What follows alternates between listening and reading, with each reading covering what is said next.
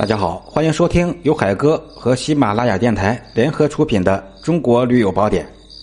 咱们今儿啊，接着来聊关东第一山长白山的穿越徒步的一些经典的一些穿越要领。上一期咱们说过了白云峰，这白云峰呢，它的峰顶是很多的浮石组成的，山峰的东侧都是往外悬空探出，下面就是天池。这主峰高出水面大概有这么五百多米啊，因为啊，这个山顶的东侧有一部分是悬空探出的啊，所以咱们在山顶活动的时候，一定要特别的注意安全，千万不要过多的去靠近悬崖边啊。有些人说了，我就是胆子大，我就是不恐高，即便这样也不要靠近崖边因为啊，有时候人多，难免挤挤搡搡的啊，所以。出门在外，永远都是安全第一，宁可不玩，也不要冒着风险去玩。都知道白云峰是东北的最高峰，登临它的顶峰，晴天的时候往东南北三个方向看，真是一览众山小，青山林海尽收眼底。往东呢是群山环抱的天池，碧水就像个镜子，群峰也是倒映在镜子里。如果低层云雾的时候，站在峰顶，那是茫茫的云海，而且在阳光的照射下，洁白啊纯净，给你那种一尘不染的感觉，让你的内心呢也感觉倍儿干净。风起云涌，万马奔腾，烟尘四起，是景象壮观啊。下一段呢，我们会从白云峰前往支盘峰。锦屏峰、观日峰、龙门峰、北坡天池，整个穿越过程，走到白云峰啊，就走了一半了。打这后，路程起伏就比较小，大多数都是下坡路。从白云峰下来后，打垭口处沿着白云峰的西北坡等高线横切过去，往西过一个乱石崖，再往西就会经过我刚才说的支盘、锦屏。观日这三个峰，下到龙门峰与观日峰的山口处，这个地方呢是长白山穿越过程中最后一次看到天池的地方了。所以说，龙门和观日峰的山口处是摄影拍照的好地方啊。虽然海拔不高吧，但是在这儿能看到这个天池的全貌，是一个角度非常好的地方啊。然后就是一个全程的下坡，朝东北方向穿过一大片的高山草甸，远远就能望见长白山北坡旅游区的那些酒店宾馆了。剩下的呢，就是两个小时的下坡路。走出高山草甸之后呢，沿着龙门峰的北坡山脊等高线缓慢下山，沿着等高线啊，经过一个乱石堆，看到一个三角的地方。这这儿呢，往北形成一道狭窄的山脊，这山脊梁的东边是一百多米的悬崖，悬崖下面就是奔腾的二道白河。这山脊的西边呢是个很大的陡坡，坡下是一片森林，谷底森林，漆黑茂密啊，深不可测。也就是说，站在这个三角处呢，西侧的谷口是落差几十米的引流瀑布。提示各位啊，这个瀑布上的溪水是我们穿越线路的第二个补水站，水不够的可以在这补充。站在东侧的悬崖的边呢，可以自上而下的观看长白瀑布，景象呢也很壮观。你来到这儿，说明你就是个不畏艰险、敢于攀登的人。只有这样的人，才配得上如此的世间盛景。所以海哥经常说呀，我最欣赏的就是。有着一往无前、坚韧不拔的精神啊！我最厌恶的就是号称一往无前，但是做事犹豫不决、反复无常的人。长白山瀑布高六十多米啊，很壮观，离着二三百米就能听到它的轰鸣声。它呢是汇入松花江的，所以说也是松花江水的源头。然后我们。沿着山脊继续往下，海拔是迅速降低，有小片的桦树林出现。经过俩山包，还有桦树林，你眼前的会豁然开朗。这时候，一池洪水就会倒映出周围的景象，就像一场梦境。这就是穿越长白山的终点——小天池。这小天池啊，离天池有四公里，是在一片密林子里，是圆形湖。一对圆形湖，就像环状一南一北摆放的两个手环一样啊。北边的湖长二百多米，五千多平方的面积，就像桦树林抱着一面蓝镜子。所谓的小天池啊，指的就是这面湖。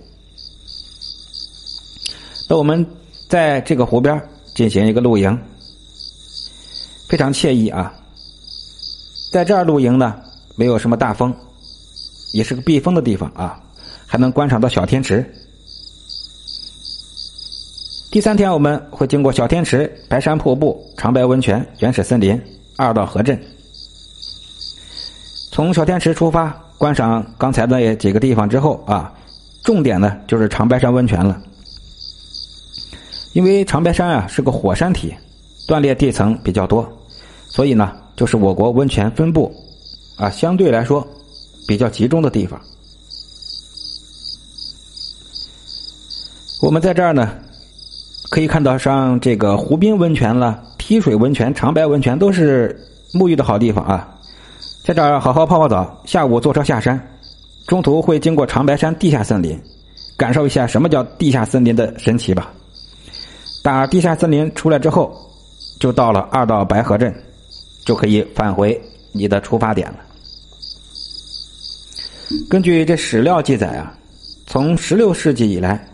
长白山有过三次的喷发，因为它的独特的地地理构造啊，它的景观呢，可以说是非常的迷人，真的是迷人啊！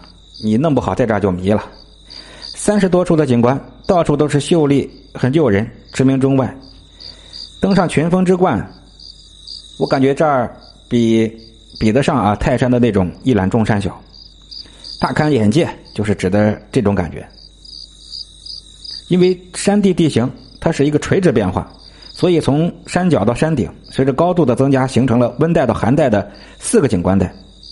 这种四个景观带的垂直，在世上都是罕见的。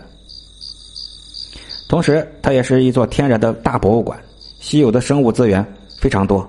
关东三宝——人参、貂皮、鹿茸，在这儿都是盛产的，是地球上很少遭到人类破坏的原始生态保留地了。所以，它不仅列入咱们国家重点保护区，而且被归入联合国教科文组织世界生物圈的自然保护网。在这儿呢，还有几个非常的点啊，一个是长白佛光，佛光也叫宝光或者云海光环，就像画中佛像头顶的那个光环一样啊，放着光芒和异彩。也有人以为是菩萨显圣，便把它叫做佛光。佛光现在已经成为长白山的一大胜景了，它只有在日出半小时到上午九点左右，或者是下午三点到日落前，也就是太阳啊必须以小角度向地面辐射的时候，你才能看到。第二个呢，就是天池怪兽，长白山天池怪兽这个传说真的是非常有神秘色彩，曾经有很多的目击者啊撰文。都给他予以介绍，使他确实不亚于这个尼斯湖、百慕大、不明飞行物这种神秘的传说。后来呢，是越来越多的人开始对他瞩目。至于他到底是什么呢？至今都没有什么官方的回答。这一路上，我们有几个重要提示：第一，建议啊，一定要请个熟悉线路、有登山经验的向导，因为这一点啊，天气实在是变化无常，山高路险，而且呢，全程都是无人区，容易迷路啊，特别容易迷路。为什么说这儿风景迷人啊？也有这个意思。呃，另外注意啊，保护环境。长白山是东三省的生态屏障，它是很少遭到人为破坏的一个很原生态的地方。而且台原带生命很脆弱，建议每个徒步的驴友们啊带上相应的垃圾袋，一定要保护好这儿的自然环境和生态，千万不要随意的丢弃垃圾。然后最后老规矩记几个应急电话啊，抚松县的医院零四三九六二幺二五七零，抚松县公安局零四三九六二幺幺二零幺，松江河镇的公安局零四三九六三幺三七零零，长白山医院零四三九八二二二五三幺。二道白河镇的公安局零四三三五幺七二三四七，二道白河的医院零四三三五七幺二三四四，建议各位把它记在纸片上啊，不要认为号码存在手机的通讯录就完事儿了。手机有没电的时候啊，记在纸片上，随时都能拿到看出来啊。看到这个电话呢，就算手机没电了，这个身边的人的电话或者到村边的公用电话。都是可以的。咱们下一期呢，去天险古栈道去来个徒步三峡。感谢收听，我是喜马拉雅电台热爱生活和旅行的海哥。我本人正在面向全国听友粉丝寻找一位志同道合的旅途同伴，将来一起走遍天下美景，让余生更有意义。有缘人，请速速与我联系。昵称的后十个字母就是我的微信，非诚勿扰。同时，海哥代表可可西里反盗猎志愿者，呼吁各界听友通过我的西米团和微信，对他们进行力所能及的捐助。即日起，西米团和微信的所有收入打赏，都将无偿捐献给可可西里等无人区的志愿者们。感谢你们。